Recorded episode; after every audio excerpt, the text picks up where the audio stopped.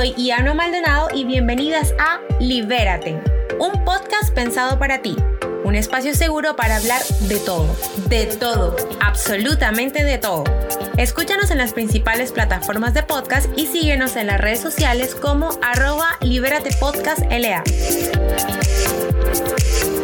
Avísale a tus amigas porque ya empieza Libérate, un podcast pensado solo para mujeres. Hola, hola, hola a todas, bienvenidas a este nuevo capítulo, a este nuevo episodio de su podcast. Espero que hayan tenido una súper buena semana y quiero explicarles hoy un poquito del tema que vamos a hablar. Este capítulo se llama Todo está en mi mente. Eh, esta persona que invité el día de hoy la vi, lo voy a contar un poquito más tarde, pero la vi y vi lo que estaba hablando. Tenía como 200 mil años que no sabía nada. Ella es una amiga y yo crecí con ella. Em, y como que encontrármela, le perdí el rastro hace mucho tiempo. Y mm, como que encontrármela y hablar, viéndola hablar de este tema, fue como, wow, esta cuestión necesita saberla el resto de las personas. Así que este capítulo del día de hoy se trata acerca de un poco como de la salud mental, eh, la importancia que tiene que nosotros tengamos conciencia de eso, que la cuidemos y que tengamos como un poquito más de entrenamiento con respecto a esto. Quizá ni ella ni yo somos las más eh, como entrenadas en este tema, pero sé que más de una ha tenido, digamos, como dudas y temas con respecto a esto. Así que por eso la quise invitar hoy. Entonces, esta invitada se llama Catalina Fajardo. Ella es from Colombia como yo, pero ahora mismo se encuentra en Alemania, mis amores. Ella es un producto de exportación de Colombia for the world, para el mundo. Así que bienvenida, Katy. Gracias, gracias por las hermosas palabras. Hace, hace tiempo que no las escuchaba. A Katy, yo tenía muchos, muchos años, yo le digo Katy, de cariño, desde chiquitita, y tenía muchos, muchos años que no tenía ni idea de ella. O sea, esta niña que donde ustedes la ven es un cerebro así andante. Eh, yo sabía que yo iba a hacer cosas así como súper guau, pero encontrármela después de muchos años y verla como en lo que se ha convertido y todo, vamos a contar ahí un poquito de la historia de lo que, de lo que era y, y como hasta dónde he llegado. Y, mm, y como que encontrarla después de tantos años y verla como lo que estaba hablando me pareció tan Número uno, tan guau, porque Katy em, a ella no le gustaba, no sé, no le gustaba que le sacaran fotos, no le, ella era como súper, súper sencilla, no le gustaba, no sé, eh, no le gustaba mirarse al espejo, así como cuestiones así. Eran, era como, eran vainas raras para uno porque uno está ahí tonto, acostumbrado a, tú sabes, las cosas de niños de, de la adolescencia y la cuestión. Entonces era como súper tímida y, y después encontrarla como hablando de este tema que además es súper, súper importante, para mí fue como, y ver sus fotos y todo, era como, ¡ay! Me sentí tan orgullosa, me sentí tan feliz y inmediatamente le escribí. Así que aquí estamos. Uno, ¿Hace cuánto hablamos? Hace como tres semanas. Fue que te encontré, tres, cuatro semanas. Un mes más o menos. Bueno, un mes más. Yo creo que menos de un mes.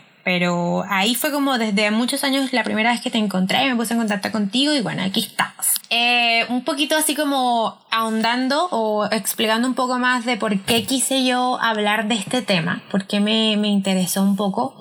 Y es porque me pasó que hace poco, como digo, la cultura de la que nosotros venimos eh, es, es, muy, muy, muy diferente.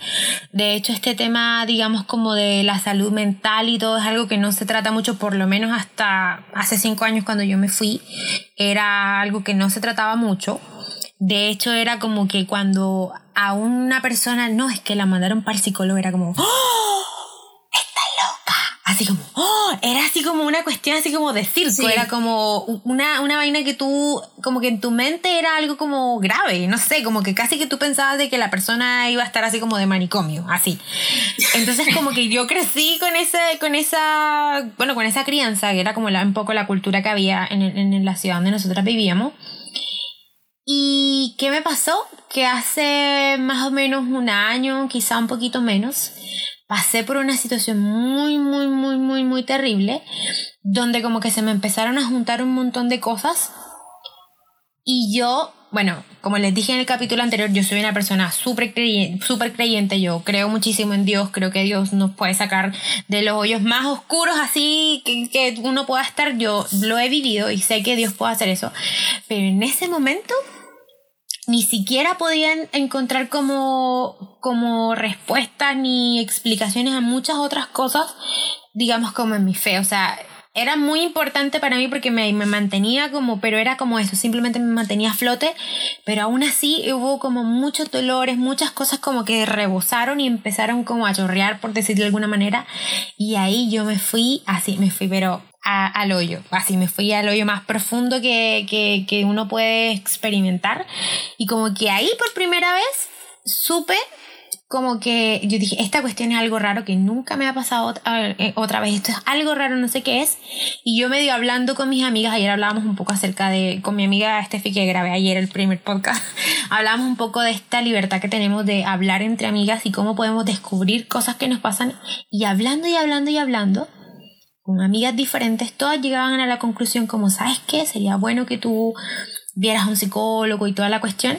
Eso después lo voy a hablar más adelante, pero ahí fue como que primera vez yo dije, ah, esto hace parte de mi salud mental. Hay algo en mi salud mental, no sé si se dice algo que está mal en mi salud mental, no sé, pero como que yo dije, algo no está bien.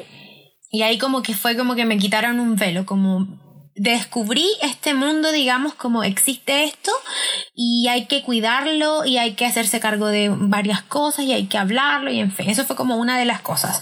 Otra de las cosas también por la que mm, empecé como a ver esto fue porque me di cuenta, al yo, digamos, haber, como te digo, haberme sacado esa venda que tenía, me di cuenta y pude empezar a reconocer a otras personas que también estaban pasando por lo mismo personas que yo antes no veía porque yo no había pasado por ahí. Así que igual yo creo que también uno un poco pasa por cada cosa por, por una razón. Y otra de las cosas era porque, eh, por la que decidí de pronto hablar este tema es porque después de haberlo pasado creo que es muy importante que las mujeres les sirva, em, pero es como, es muy importante crear conciencia y normalizar el hablar de este tema. Porque no, no, no es muy, muy, muy común, por ejemplo, en mi persona, porque yo vengo de otra cultura, no sé si, si a ti te pasó igual. O sea, quiero que me cuentes un poquito como cómo viviste tú también esa, esa, eso, como esa enseñanza con la que tú creciste acerca de la salud mental y cómo esto eh, afectó, digamos, de alguna manera o, o, o no te preparó de alguna manera quizá como para saber de que esto era un área que había que hacerse cargo. No sé si a ti te pasó igual. Sí, definitivamente. Eh, tú mencionaste que tú me habías conocido como rara, como tímida, que no le gustaban las fotos, que no le gustaba mostrarse, ¿cierto? Sí. Eh, incluso yo pensaba, ah, sí, yo soy así, ¿no? y está bien, hay personas que son así, todo bien. Pero en mi caso es, fue más como el resultado de muchas experiencias de mi niñez y de mi adolescencia que conllevaron a que yo fuera así, porque yo no me sentía cómoda así, me sentía con, o sea, tú, siempre he tenido problemas de, de baja autoestima, pero en ese momento no lo consideraba como tal por lo mismo que tú dices, porque uno no recibe educación, por lo menos en ese momento en nuestra cultura y en nuestras casas. No existía la conciencia sobre la salud mental, sobre el amor hacia uno mismo, porque siempre se proyecta hacia los demás. Entonces, digamos que, que todo, obviamente cuando iba creciendo sí tenía como algo está mal en mi cabeza o algo no está bien, algo no hace clic. ¿Por qué sentías eso? ¿Qué te hacía sentir eso? Digamos que era, bueno, es que la percepción que tienen los demás sobre ti es como tú te percibes a ti mismo, digamos, lo que tú proyectas, ¿no? Entonces, como yo no estaba cómoda conmigo misma, eso era lo que yo proyectaba hacia los demás. Luego las relaciones con los demás no iban a fluir de la misma forma. Por eso también pasó de que mi primer novio fue cuando ya yo tenía 24 años acá en Alemania, digamos, em, y no antes en Colombia, porque no me aceptaba a mí misma como yo era, me sentía fea, poco atractiva, eh, no me gustaba mi cara, no me gustaba mi cabello, que nunca lo mostraba, por ejemplo. Eh, temas físicos de apariencia, pero también temas de personalidad. Ah, porque yo soy tan, tan amargada, porque yo soy tan seria, ah, porque no me gusta salir con los demás y todo eso. No es realmente mi personalidad. No estoy diciendo que las personas introvertidas ni nada esté mal, porque son personalidades, pero estoy diciendo en mi caso, claro. Eh, eh, en mi caso era resultado de mi baja autoestima y poca seguridad, porque en mi casa había violencia intrafamiliar, había muchas cosas que que digamos que mi crecimiento emocional fue muy pobre. Entonces la imagen que yo tenía fue la que, se, la que impusieron los demás sobre mí, o que yo dejé que me que, impusieran los demás sobre mí. en mi apariencia física y en mi personalidad. O sea, tú lo dices como que, ah, me pareciste raro y no sé qué, pero tú no eres la única que lo decía, ¿sabes? Y no, y no todos lo decían de, de una forma muy agradable.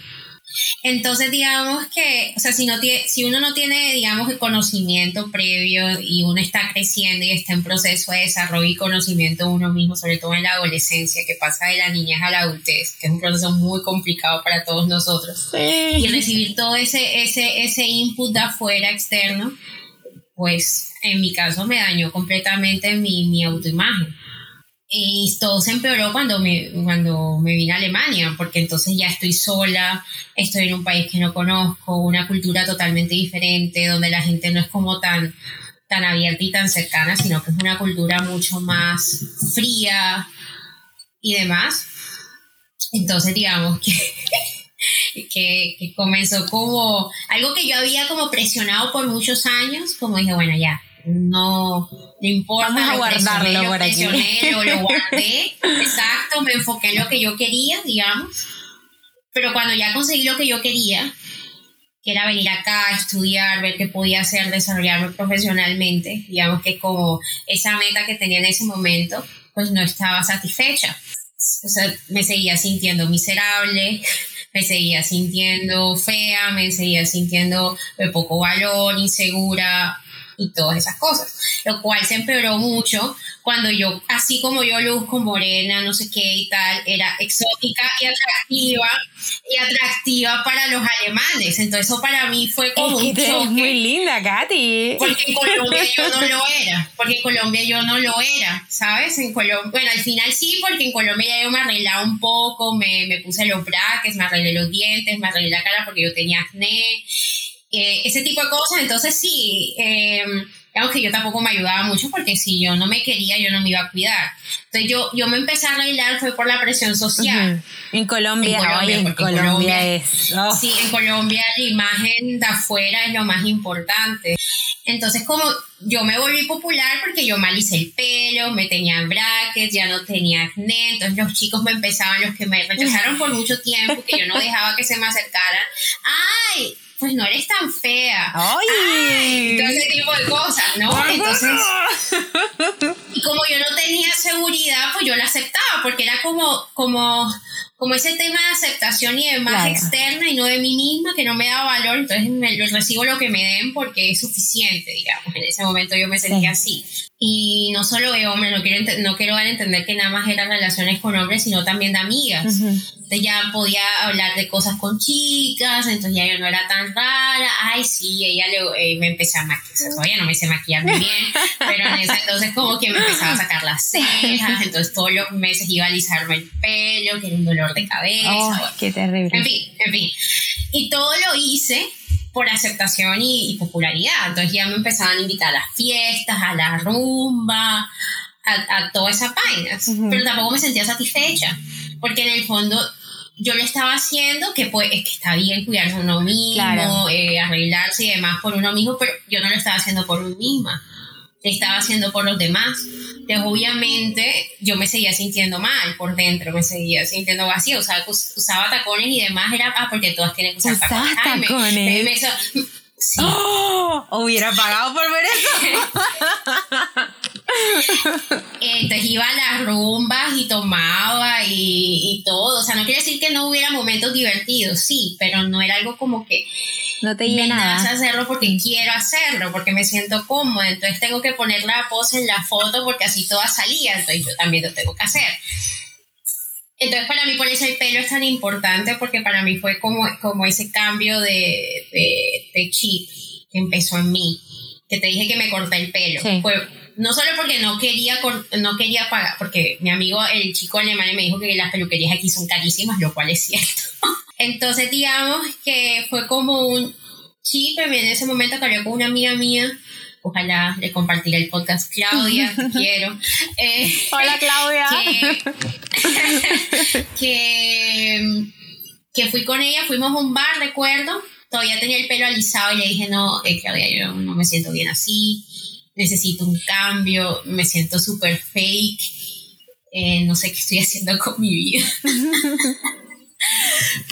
Eso, fue, eso creo que fue un viernes. Imagínate que fui al viernes a trabajar con el pelo alisado. Y el sábado fuimos, me, me llevó a la peluquería. Y yo fui a la peluquería. Y entonces el tipo este me preguntó qué quería. O sea, que, quería que me hiciera el pelo. no, córtame. yo, bueno, en las puntas, no, no, no. Todo. Oh, pero te rapaste, Gati, te rapaste. Estaba, o sea, ya tenía como las raíces del pelo rizado. me lo cortó, pero bien, bien bajito. Bajito. O sea, no tenía ni para agarrar un gancho. Ah, ya la vida. Eh, no hay fotos de eso en, la, en las social media porque es que no me gusta. Al principio fue un shock cuando me vi como, ¿what? Y yo veía que el pelo se caía, que se caía. Y me acuerdo que, que había un man al lado que, ¿estás segura de lo que estás haciendo? Mira todo el pelo que está cayendo. Y yo, corta, corta. Igual esto no es un favor, te voy a pagar, pero estoy pagando. y al final me cortó el pelo y bueno, me alisó un poco la, la, no sé cómo se dice en Chile, el flequillo Sí, el flequillo le eh, dicen, creo. Sí, bueno, la China, como uno dice en la costa. Sí.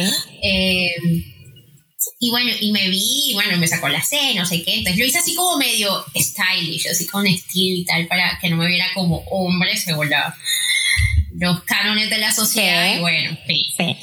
Eh, me corté el pelo y fue como ese chip, como que, sí, esta soy yo. ¿Sabes? Como que así fue como el momento como que, sí, me tengo que empezar a aceptar así como soy. O sea, no hay nada malo en mí. Sí, hay defectos y son cosas que tengo que mejorar, pero como yo soy, está bien.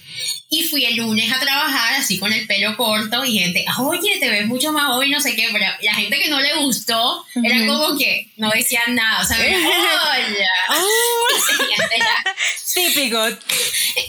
No, tenía un colega que, que, tenía full confianza y me lo dijo. Incluso me dijo, ah, todavía sé que eres mujer porque tienes culo, teta y no sé qué. Uh que no, pues. Gracias. y un man que, me, estaba, que, me estaba, que me estaba coqueteando en la empresa me dejó coquetear porque me quedó mirando con el pelo. Dijo, ay, no me gusta. Ay. Y yo, ah, bueno. Suerte. A mí sí. Entonces fue como en ese, como en ese, con ese momento fue como que, fue como un momento de aceptación, pero todavía tenía esos issues o esas problemáticas, digamos, de hace muchos años que, que te digo que las tenía bien, bien, bien guardadas y que yo no había hecho ningún trabajo con eso. Entonces, bueno, me vine a Alemania, que entre otras razones también me vine porque no me gustaba mi vida del todo entonces dije, bueno, acá empiezo de cero, pero los problemas, si no los arreglas, los vas arrastrando, los vas arrastrando, los vas arrastrando. Entonces, como me dijo una, una, terapia, eh, una, una terapia, me dijo como que te puedes ir a la luna, pero si no resuelves los problemas, los problemas tuyos van a estar contigo en la luna. ¿Sabes? Eh, entonces, digamos que que en Alemania, acá en Alemania, todo lo que yo había presionado por tantos años y que había empezado como medio a arreglar, pero a lo tonto, como sin saber bien, salieron, salieron, salieron, salieron y salieron. Y salieron mucho en la relación, porque mi primera relación de pareja, y ya súmale la diferencia cultural, súmale la diferencia de idioma mm, fue así y entonces como que él se dio cuenta que tenía todos estos problemas y prácticamente me obligó a ir a terapia. Ya. Eh, o sea, como fue como que, no, si no vas a terapia esto no va a funcionar y terminamos. Y pues yo no quería terminar con él. Entonces, me busqué una señora argentina que, que, hacía terapia y esa señora era así toda alemana, argentina, así toda, o sea, era como muy bien que no esté llorando, como que, o sea, yo me aguantaba así las lágrimas de lo que hablaba porque, marica, si llora aquí, esta señora me, me, me saca de la casa por, por debilucha, ¿sabes? Ay, qué rara la, la tipa. Sí, la terapia es como cualquier relación, o sea, si no funciona, si no hay química, no, no hay confianza y no se habla. Pero lo que iba es que comencé a hacer la terapia por él. Es como lo mismo que decía antes, o sea, yo me empezaba a me empecé a arreglar y demás por la aceptación social, ¿no? O sea, pero no es porque a mí me naciera. Entonces yo no hice más terapia y bueno, la relación fue mal por todo lo que te cuento y bueno, por otras cosas. Y terminamos y bueno, ya. y no resolví nada o sea, no, no resolví mis problemas porque dije, no, no estoy preparada. Luego, eh, digamos, la, terminar la relación, que casi dos años, pues eso también fue como medio traumático. Y empezar en otra ciudad que, que yo nada más conocía la ciudad por él, con todos los recuerdos que tenía de esa ciudad, era por él. La gente que conocía eran sus amigos. Entonces fue como que, no, ya Qué difícil. No, puedo. Yo te quería hacer una pregunta. Cuando tú estabas, tú dijiste que una vez llegaste, eh, estabas como con tu amiga en un bar, algo así, y ahí empezaste tú como a hablar con ella y a decirle, sabes que yo no me siento bien, como, ¿qué te llevó a ese punto? Como de un poco como hablar, exteriorizar lo que te estaba pasando y decir, ¿sabes qué? O sea, ¿cuál fue como el, tope que tú dices, que de aquí algo me está pasando, yo tengo que hacer algo respecto que por lo general uno lo que hace es que trata de em, arreglar primero lo de afuera. Pero en realidad es como, como, yo creo que un poco puede pasar como cuando las mujeres terminan con, con un novio que tiene o una relación eh, de mucho tiempo o lo que sea, una relación importante. Hay muchas eh, que lo que hacen es que, no sé, se cortan el pelo. Eh, ¿Qué te llevó a ti en ese momento, en ese bar que tú estás hablando con tu amiga? ¿Qué te llevó a, a decir, ¿sabes qué? hay algo que está mal. ¿Qué, te llevó a eso? es que Claudia es una persona muy, muy receptiva. Esta amiga que te estoy comentando del bar. Y, y ella sabía que yo no me arreglaba lo suficiente, pero no era porque, ah, es que yo soy una nerd y yo me la paso leyendo todo el día, entonces mi, mi, mi look, mi apariencia no importa. Ella sabía, o sea, ella notaba que era por otras cosas era porque no me quería cuidar lo suficiente o algo estaba pasando en mi, en mi autoimagen. Segundo, cuando ya se dio cuenta que me estaba arreglando más, que lo que te decía, alisarme el pelo y todo este tipo de, de cosas, pues se dio cuenta que era por que como que había era algo que te nacía a ti. Exacto, exacto. Y ella, y ella se siempre se ha caracterizado, es algo que admiro en ella, que es una persona muy auténtica y ella no le importaba nada, o sea, ella lucía como era, era auténtica y si no te gusta, pues suerte, ¿no? Sí. Eh, y, y, bueno, hablando con ella y todo eso, pues como que sirvió como de espejo, de alguna forma. Eh, como que hablando con ella y una cerveza tras la otra ayuda te afloja la lengua a soltar la lengua exacto y bueno y llegó ese, esa conversación o sea que... como de, de clic.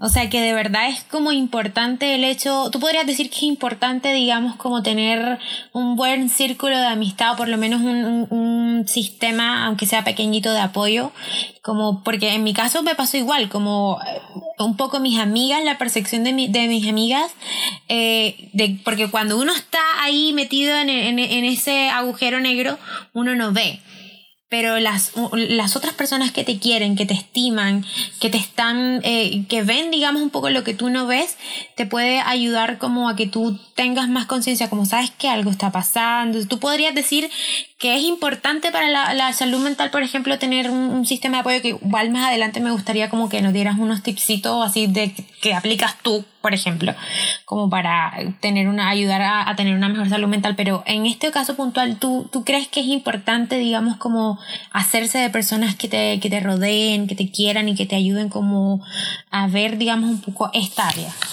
O sea, en general, sí, sí, sí, sí o sea, los seres humanos somos personas sociales. O sea, nosotros no somos buenos viviendo en aislamiento, primero que todo. Y, y personas que confían en ti, que te quieren y demás, que es lo que te decía en mi exnovio, fue el que me, o sea, me instó a ir a terapia. No fue el mejor método, realmente no fue el mejor método, pero él tenía sus buenas intenciones porque él veía cosas que de mi problemática, de mis inseguridades, de mis traumas, que yo misma no los podía ver, porque estaba, como tú decías, como tan ensimismada en mi nebulosa, en mi agujero, en mi túnel, como lo quieras llamar, y sin él pues no hubiera podido ir a terapia. Ahí, o sea, no estoy diciendo que no me sirvió, o sea, sí, porque, pero no está preparada en ese momento porque no salió de mí misma, o sea, eso es lo importante, o sea, uno tiene que dar apoyo, es importante, pero como digo, si la persona todavía está funcional, tiene que venir de la misma persona porque no sirve de nada que, que, se le tenga que obligar, porque no, no, no, no, va a ser un buen proceso. claro. Exacto, porque es un proceso. Eh, pero si se impone, es como, bueno, hoy como vegetales de niño y no, después cuando crezco no me gustan los vegetales y como nada más comida chatarra. como haciendo como, como, como la comparación. Entonces, obviamente un círculo de personas que sale mucho, en la, eh, lo vemos en, la, en, las redes sociales, que eh, cómo eliminar personas tóxicas de tu vida, cómo rodearte de personas, no sé qué, o sea, como siempre en ese sentido. Y, y creo que cuando, o sea, ya que me he dado cuenta que ya a los 30 años, uy, ya, ya puedo calcular, casi, ya para los 31, eh, que realmente, eh, o sea, si por ejemplo yo tuve mi, mi, mi, mi caída de depresión el año pasado y sin mi pareja, no sé, o sea, no voy a decir como hubiera suicidado ni nada, pero hubiera sido mucho más difícil sin su apoyo. Mm. Em, entonces creo que es algo totalmente fundamental, o sea, no es que se lo tengas que decir a 20 personas, claro. se lo tengas que decir a todo el mundo, ¿no? Tienen que ser personas realmente, tu círculo mucho más cercano que realmente como te, como te explicaba con la terapia, como es algo tan íntimo, algo que, que, estás totalmente expuesto, ¿no? A mí me gustaría aportar un poquitito como en esta parte, hablando un poco como puntualmente de la las personas con las que tú te rodeas. Ya Katy dijo que era muy importante tener personas como un poco un sistema de apoyo, eh, que al final nos ayudan, como dijo ella también, a ser como un espejo, porque como te digo, es como igual como cuando tú te pones la ropa, eh, tú hasta que ves en el espejo no te das cuenta, ah, mira, esta cuestión aquí me queda más grande, más larga, esto aquí como un poco viéndote a través de los ojos de las otras personas así como en buena forma. Pero no necesariamente con todos deberías hablar este tema. A mí me pasó, por ejemplo, que cuando yo empecé a manifestar, porque bueno, igual yo venía eh, un poco como de muchas cosas que me habían pasado. Yo eh, ya tenía casi dos años que me había, un, dos años de que me había eh, separado y un año que me había divorciado. O sea, sí, en total eran como dos años en que yo había roto, digamos, como el, con el tema de mi matrimonio. Y aparte de eso me quedé sin trabajo y aparte de eso se metió el tema de la pandemia y hubo un montón de cosas que fueron sumando, sumando, sumando, sumando. Y yo me acuerdo que el año pasado, em, cuando yo, porque antes yo vivía en Santiago y ahora yo estoy viviendo acá en, Viña, y el año pasado cuando yo me vine a vivir a Viña, eh, no sé realmente a qué aquí se, se debió, eh, pero como que cuando llegué acá, como que me encontré con todos mis pensamientos y con todas las cosas que yo había dejado digamos, de hacer allá, porque allá tenía más ocupaciones, más cuestiones que hacer y el, y el ritmo de la vida se iba como a millón. Cuando yo me vengo para acá, eh, como que me encontré en silencio y empecé como a encontrarme con estos pensamientos, con estas cuestiones negativas que me dan vueltas en la cabeza y todo. Y empecé como a hablarlo, como te cuento, con mis amigas. Y me pasó que tuve dos reacciones súper diferentes cuando al principio yo empecé como a hablar de esto primero le empecé a contar a una persona que yo conocía desde hace mucho tiempo, que era mi amiga y todo. Y esta persona empezó a decir, no, pero tú no puedes llorar, no puedes no sé qué, hay que seguir para adelante porque en la vida las cosas malas pasan y no sé cuánto. Y era así como un poco, puta, te, te estoy diciendo que me siento que me estoy muriendo eh, y yo no sé por qué, y tú estás diciendo, no, no, párate, componte, un poco como esta onda de esta cultura que hay en Colombia, así como, no, párate, hay que seguir para adelante, aquí no ha pasado nada, no sé qué. Y yo cuando hablé con esa persona, me quedé como, como, ¿será que es que yo le estoy poniendo mucho color a esto? ¿Será que es que en verdad yo... O sea, quedé como con una sensación como mala realmente, como con un mal sabor. Y como que me fui para adentro otra vez y empecé, las cosas que empezaron a querer salir, como que se empezaron a hundir otra vez, porque simplemente le dije a una persona que yo sé que es mi amiga, que yo sé que me ama, que yo la amo, que ya no quiere ni un mal para mí, pero no era la persona correcta en ese momento. Entonces después que, que, tan como que lo pensé, yo dije, ¿sabes que Yo necesito, empezó otra vez como a, a, a, sobrepasarme esta cuestión y empezaron otra vez a derramarse los pensamientos. Y lo hablé con estas otras amigas y me empezaron a decir, ¿sabes qué? Lo que tú estás sintiendo es válido, y nosotras también hemos pasado por eso, tienes tiempo para llorar, es válido que tú sientas esto, es válido que, que esta cuestión te duela, y como empezaron un poco como a darme este espacio de confianza, ya como para yo poder sacar eh, estas cosas que me estaban así como, como matando y eran cosas que yo traía eh, cargando desde muchos años atrás. Entonces, el, el, el, como, me gusta mucho recalcar como lo importante que es rodearte de las personas que, que te pueden un poco tirar para adelante, así como impulsarte, como, como hacer de ti, digamos, una mejor persona. Por eso igual quería como que hiciéramos un énfasis en eso. No todos son tus amigos y no todos los que son tus amigos eh, pueden darte buenos consejos en, en, ciertos temas. Así que igual es muy importante este tema, que igual también es como muy personal, porque no todo el mundo lo va a entender. ¿ya? Y, incluso hablarlo con una persona que no, eh, que no tiene el mismo entendimiento, no tiene la misma sensibilidad en este tema, te puede hacer, te puede terminar haciendo un daño al final, te puede tirar como para atrás otra vez la gente le importa más como lo físico, el verte bien, el que tú muestres en tus redes sociales de, que, de que estás en, línea, de que tu pelo está bien cuidado, como la parte física, pero por dentro es un infierno realmente.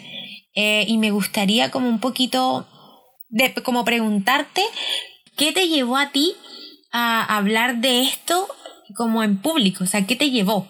Que estábamos hablando de que justamente no lo debes contar a todo el mundo y después lo cuenta en mi Instagram.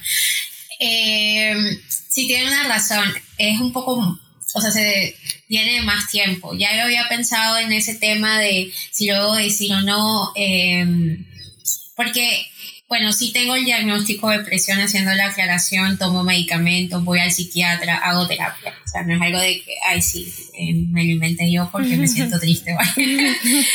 eh, y hace dos años yo empecé a usar Twitter, que tengo que volver a abrirlo, pero en ese momento me causó mucha ansiedad porque tuve problemas con mi doctorado, entonces busqué la, en Twitter eh, la comunidad académica de Twitter. Y bueno, eso me empeoró mi salud mental porque era, como te estaba diciendo, la gente sufre mucho de síndrome de impostor, problemas de depresión, ansiedad, etc. Eso me causó mucha ansiedad. Y gente que, que, que expresaba así, que, que, hoy tenían depresión o que no quería levantarse de la cama, en ese momento yo todavía no estaba con medicación.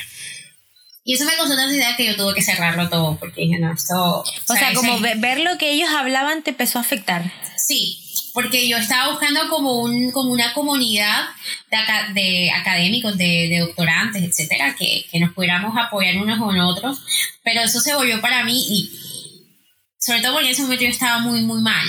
Quizás ahora lo podría hacer, pero en ese momento estaba tan mal que eso me causó más ansiedad porque era como como efecto, eh, como profecía autocumplida, ¿no? Como, como dice la psiquiatría, o sea, como que estoy en el doctorado, me va a ir mal, que es todo tema mental, me va a ir mal, y tú preparas tu mente y todo para que te vaya mal y te va mal, y ves a todos los demás que le va mal, entonces sí, tenías razón, me va a ir mal. Se llama profecía autocumplida. Entonces, yo no podía con eso, eh, ver a todo el mundo que estaba tan mal, entonces yo dije, no, esto no tiene sentido, eh, todo esto, el sistema es una porquería, yo no lo voy a conseguir, que también pensé iba, que iba a dejar el doctorado, porque no podía más, y cerré mi Twitter. Y yo tenía mi Instagram, hace años que tenía mi Instagram, pero lo usaba nada más como para ver a la gente. Hace tiempo que no publicaba nada. Entonces Instagram mucho porque Twitter, porque Instagram tienes las fotos, entonces mucho más visual. Entonces ahí también tengo como algunas cuentas de academia, entonces ahí eso es peor, o sea, como que hoy amanecí mal, entonces ahora con lo de la pandemia me siento mal porque no estoy trabajando. Me siento mal porque no publiqué mi paper. Me siento mal porque mi supervisor me dijo esto. Eh, me siento mal porque estoy tan cansada y demás y no puedo estar trabajando. Entonces eso comenzó a hacer como clic en mi cabeza. Entonces dije, no, esto no puede ser así, eso no, no puede seguir siendo así, que si estoy mal, me voy a sentir mal porque estoy mal, ¿sabes? Porque se vuelve un círculo vicioso que te va a hacer sentir mucho peor. Entonces, eh, ese día vi unos, unos comentarios así, unas publicaciones en Instagram sobre eso y dije, no, pues que yo sí no yo, yo hice en una historia. Tú me recomendaste que lo hiciera en, en, una IGTV. Eso lo pienso hacer, que eso lo pienso hacer. Pero en ese momento como que fue súper espontáneo, o sea, no fue decir que yo escribí qué es lo que voy a decir ni nada. ¿Te acuerdas un poquito ese día lo que estabas pasando? Eh, sí, eh, eso fue un lunes o sea, que los lunes son los días más pesados para todo el mundo, pero eh, para mí mis niveles de energía son muy escasos por la depresión, la, la, la medicación me ayuda, pero hay días que, que, que, hay cosas mentales que me afectan tanto que ni siquiera con la medicación me funciona levantarme y hacer las cosas que tengo que hacer cada día. Y eso pasó ese día. Me levanté y no tenía energía. O sea, fue como una lucha ir al baño, a bañarme. Una, o sea, realmente es como si, como si cargaras mucho peso o sea, como si un maletín, una maleta llena de piedras que te, como que no te puedes mover. Entonces, digamos que, pero no es que me sentí mal por sentirme mal, porque sé que tengo una enfermedad, porque ese es el problema con, la, con el estigma de la salud mental. Cuando tú tienes diabetes, la gente no te va, o sea, si es diabetes tipo 2, eh, quizás sí, pero si es diabetes, digamos, congénita, la gente no te va a culpar, ay, pero porque tienes diabetes pero alégrate, sonríe y, se y, y, todo va a pasar. Eh, o sí, ¿sabes? O tienes algún otro tipo de enfermedad física y la gente no te va a culpar. Pero entonces cuando tienes depresión, ansiedad u otras cosas así, eh, dice, ay, pero alégrate, sonríe, eh, todo va a estar bien y este positivismo tóxico, o sea, si yo estoy mal es por mi culpa, si yo tengo depresión es mi culpa, porque yo decidí estar así y eso no funciona así. Pero eh, digamos que ese día fue como que yo sé que estoy enferma, yo estoy haciendo todo lo que puedo para, para, para salir adelante cada día, pero cada día es un día nuevo. No me voy a sentir mal porque hoy no pude. Me siento bien porque, por, o sea, estoy agradecida porque me pude levantar de la cama. Eso es un logro de hoy. Estoy feliz porque pude hacerme el desayuno pude comer porque es que hay un punto en mi, hubo un punto en mi depresión que yo no quería comer, no me quería levantar, no me quería bañar, nada, porque es que no, no, no, no, no había, no me nacía nada.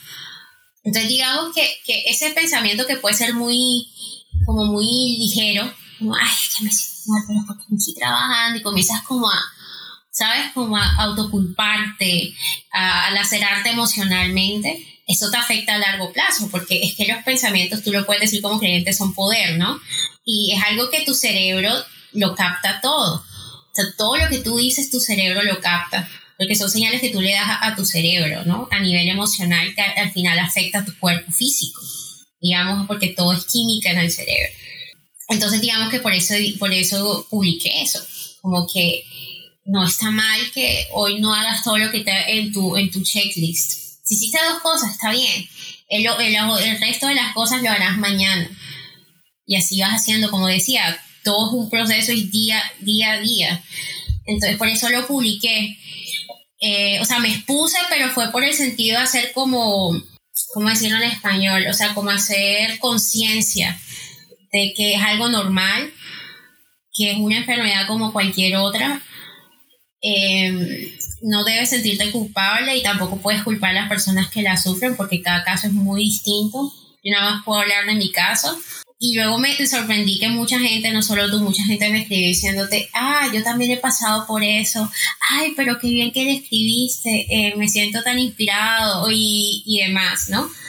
Oye, Katy, qué increíble todo eso que, que estás así como hablando. Yo mm, igual me acuerdo que cuando a mí me empezaron a, pasar esto, estos episodios también que yo me sentía triste todo el tiempo, em, como que yo estaba como así como en esta, en esta nube negra, le llamo yo, porque como que te envuelve y una cosa te lleva a la otra y a la otra y a la otra y tú empiezas a... Yo en mi caso igual tenía que levantarme, igual tenía que trabajar y toda la cosa y yo no me podía echar a morir.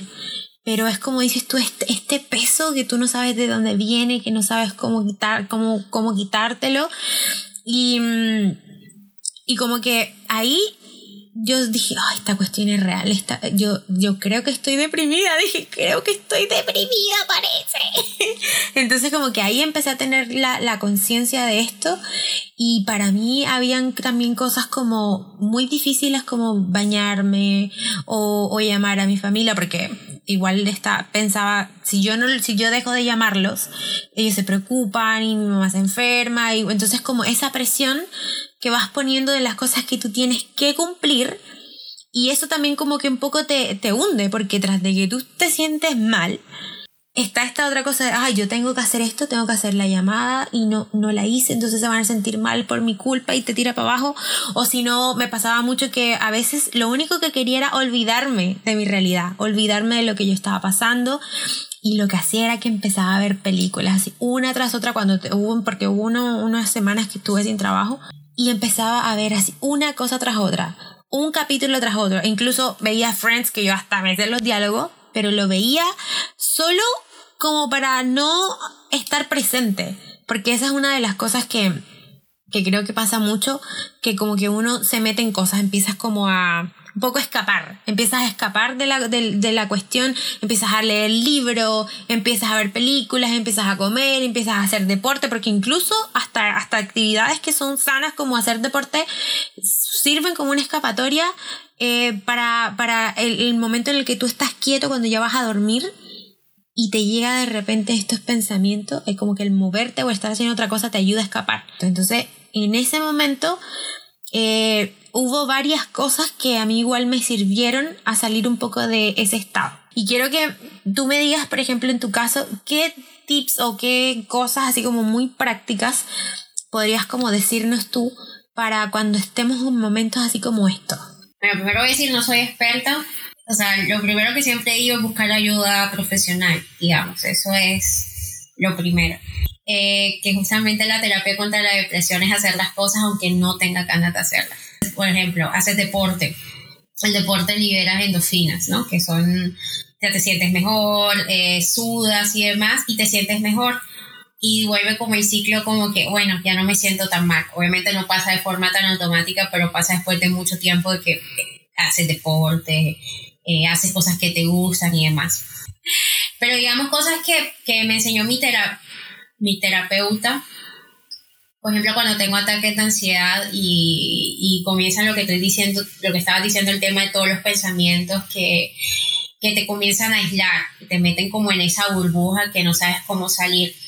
Muy importante y lo más básico que hacemos de forma automática sin darnos cuenta es respirar que es respirar del diafragma, o sea, realmente de aquí de, la panza, que veas que, la panza realmente se, te infla, estás viendo, exacto, que se te infla, sabes que estás respirando desde el diafragma y no desde, aquí el pecho, que se te sube todo y piensas que estás respirando, porque no te llega suficiente oxígeno. Y que la inhalación sea mucho, que sea más corta que la, que, que la exhalación, porque la exhalación es lo que te relaja, la inhalación es lo que te activa.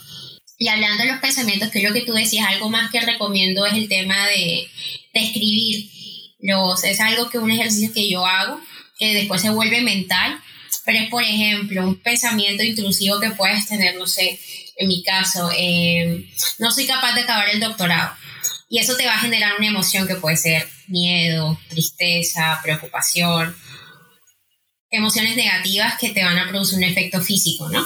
Y que al final te afecta tu salud mental. Entonces lo que, lo que tú tienes que hacer es con escribir o pensar en un contrapensamiento. Yo recomendaría empezarlo a escribir primero, porque es un proceso que te tienes que acostumbrar. O sea, digamos, identificar el pensamiento que te genera una emoción, que te genera una acción. ¿Y cuál sería la acción que cuando te produce tristeza, preocupación, miedo, que todos esos son muy similares? Eh, no sé, em, no tienes energía, y te acuestas y te, te tapas, puede ser la acción, o, o, te pones a ver películas para no pensar en eso. Claro, para sedarte un poco. Eh, exacto, entonces, eso todo, entonces lo que tienes que hacer cuando te viene ese pensamiento, todo ese proceso de ser más consciente, es ¿Cómo ataco ese pensamiento con un contrapensamiento? Porque todos esos pensamientos vienen de, de, cosas irracionales, o sea, no sabes si no vas a ser capaz. Estás trabajando para llegar al doctorado. Entonces, eso puede ser un pensamiento, no, o sea, me estoy preparando, estoy leyendo, estoy aprendiendo, tengo buena supervisión, no sé.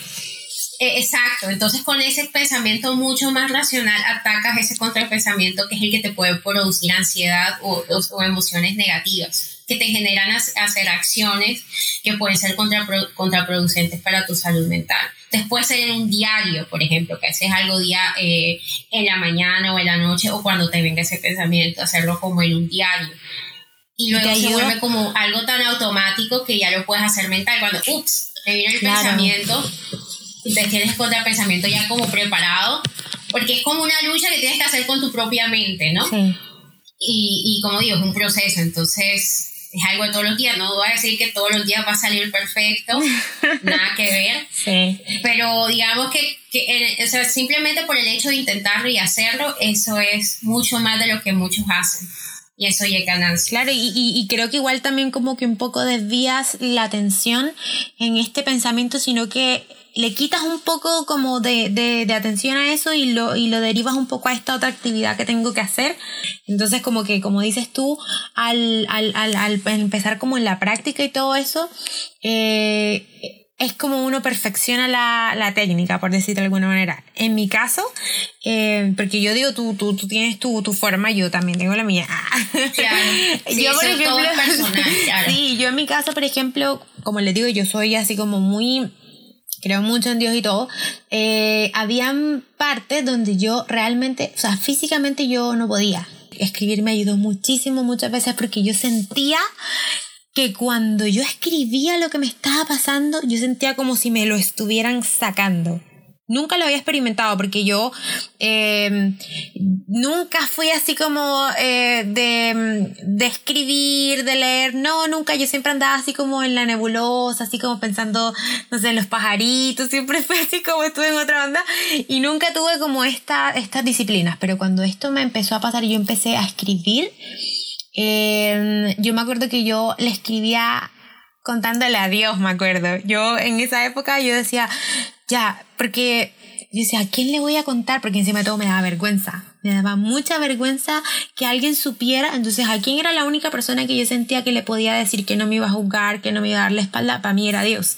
Entonces, yo me acuerdo que yo me encerraba en el cuarto y empezaba a escribir y a decirle, esto me pasó y no sé qué, y cuando esta persona me dijo esto yo me sentí así, y ahora qué hago, si tal cosa, y cuando me acuerdo de esto, y empecé como a sacar, a sacar, a sacar, a sacar, a sacar, a sacar un poco, y cuando terminaba, había de, de alguna manera como sacado todo eso y, y había llorado al mismo tiempo, entonces era menos lo que yo tenía adentro. Entonces esa para mí fue como en los momentos en los que yo podía hacer, pero había otros momentos que el cuero no me daba ni siquiera para eso. Entonces yo lo que hacía era como lloraba, porque yo lloraba y le decía, es que Dios, no tengo ánimo ni siquiera de escribir, me siento tan miserable, tan triste, tan... Y empezaba a llorar así. Y como que yo sentía como que de la nada mágicamente había como algo Obviamente no le pasa a todo el mundo. Hay gente que no cree en Dios y toda la cuestión. Pero a mí está algo que me, que me funcionaba. Y yo sentía que era como algo. Pues yo sentía que me hundía, me hundía, me hundía. Pero cuando yo hacía esto, yo sentía como si algo me, me, me. como una mano gigante por debajo que me fuera así como levantando de a poco hasta la superficie. Todavía me estoy, estoy flotando, todavía no hay tierra firme, pero por lo menos ya no me estoy hundiendo. Entonces, como que pienso, añadiendo un poco como a estos ejercicios que tú dices de, del respirar, del escribir, también creo que ayuda un poco verbalizar lo que, lo que tú estás sintiendo. Como me siento así, ta, ta, ta. siento que como que tú lo sacas. Como que es algo que empiezas a sacarlo de tu interior y al sacarlo ya no va a estar más dentro tuyo. Obviamente son cosas como dices tus pensamientos intrusivos, dijiste, que van a querer venir otra vez a, golpear tu cabeza, pero también añadir un tips es como aprender a reconocer cuando estos pensamientos llegan y aprender a saber qué cosas gatillan esos pensamientos. En mi caso, por ejemplo, mm, hubo una, una, época, yo nunca he tenido problema con redes sociales, nunca, pero me empezó a pasar que me sentía tan fracasada. Así yo decía, porque encima de todo mis papeles no estaban y yo me había tenido que mudar como 15 mil veces y como que eran así un montón de cosas y yo veía como mis amigas que tenían mi edad y todo y veía como cuestiones que habían podido hacer otras vainas, que estaban en, en otras situaciones que eran como aparentemente como de éxito y no sé qué y yo me miraba y decía, oh, no puede ser. Entonces ahí yo dije, pude descubrir que eso estaba gatillando en mí em, como esta sensación de, inferioridad, esta eh, sensación de fracaso. Y ahí tomé la decisión de, por un tiempo, yo cerré mis redes sociales. Desinstalé la cuestión, no vi porque para mí no era algo bueno. Lo que yo, eso que yo estaba viendo, a pesar de que ellos no hacían nada, ellos no hacían nada malo en publicarlo, pues si no tiene nada malo. Pero lo que me generaba a mí verlo en ese momento yo dije, ¿sabes qué? Yo no puedo continuar con esto y cerré mis redes sociales y me di mi tiempo eh, y, y, eso igual como que empezó a sanar en mí. Eh, como empezó a, a, sanarse y hasta que ahora otra vez volví. Así que eso es como uno de, de, los tips que yo diría también como para, para estos momentos cuando uno anda así como en lo profundo Em, descubrir qué son las cosas que te gatillan, eh, esos pensamientos que te llevan así como al lado oscuro de la fuerza. para evitarlo, para evitarlo hasta que seas más fuerte y puedas enfrentarlo. Yo creo que primero que todo, antes de enfrentarlo, yo creo que uno no tiene que ser valiente.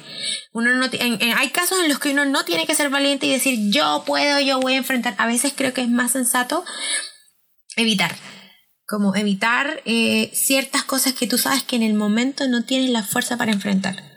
Retirarte un poco, sentarte, pensar, darte el espacio y saber de que es normal lo que te está pasando, que eres un ser humano. Y cuando ya tú empieces como a tomar energía, ahí sí, ya, vamos con todo. Y, y ir de a poco, ganando como tú decías al principio, uno nunca sabe dónde va a terminar la vida de uno, pero de a poco uno va tanteando un paso a la vez y, y cuando te das cuenta estás del otro lado. Así que... Sí, de acuerdo. E, esos son como un poco de, los tips que me gustaría también añadir. Oh, se nos fue larga la cuestión. se nos fue larga porque creo que igual este es un tema así como bien importante. Sí, me gustaría hay muchas cosas que tocar. Sí, eh, me gustaría que tú pudieras como darle como un ánimo o decirle algunas palabras. ¿Qué podrías decirle tú a una, una chica, por ejemplo, que ahora está pasando como por un momento difícil? Sea cual sea la situación, eh, no sé, eh, le fue mal en el colegio, terminó con su pololo, eh, acaba de sufrir un abuso, están viniendo recuerdos de, o sea, un montón de cuestiones porque uno puede, esto, ah, pueden haber muchas cosas que te pueden llevar como a este lado oscuro, por decir. Y una cosa que me gustaría decirle a mí como a, la, si hay alguien que está pasando por un mal momento, es como, de verdad, estamos contigo, de verdad, Puede que ahora se vea muy, muy, muy, muy terrible, pero yo sé que va a llegar un momento en el que tú vas a poder salir como de ese túnel. Cuando uno está metido en este túnel, como decía la Katy, los, los duelos son necesarios y lo hablábamos en el capítulo anterior también con la Steffi. Los duelos son necesarios y, y, es normal y es bueno que tú vivas, llores lo que te está pasando ahora, pero yo quiero decirte que no siempre va a ser así. Va a haber un momento en el que tú vas a poder salir y vas a poder ver la luz y vas a poder estar mucho mejor de lo que estás ahora. Y bueno, quería darte muchas gracias, Katy, por tu tiempo. Allá yo no sé qué hora es. Y, y, nada, te quería agradecer por, por contar un poco de tu historia, por ser vulnerable también con nosotras. Y bueno, las dejo súper invitadas una vez más por vez 500 sigan a, a Katy, eh, arroba Anca Fajardo en, en Instagram. Así que despídete de estas mujeres que te están escuchando, por favor.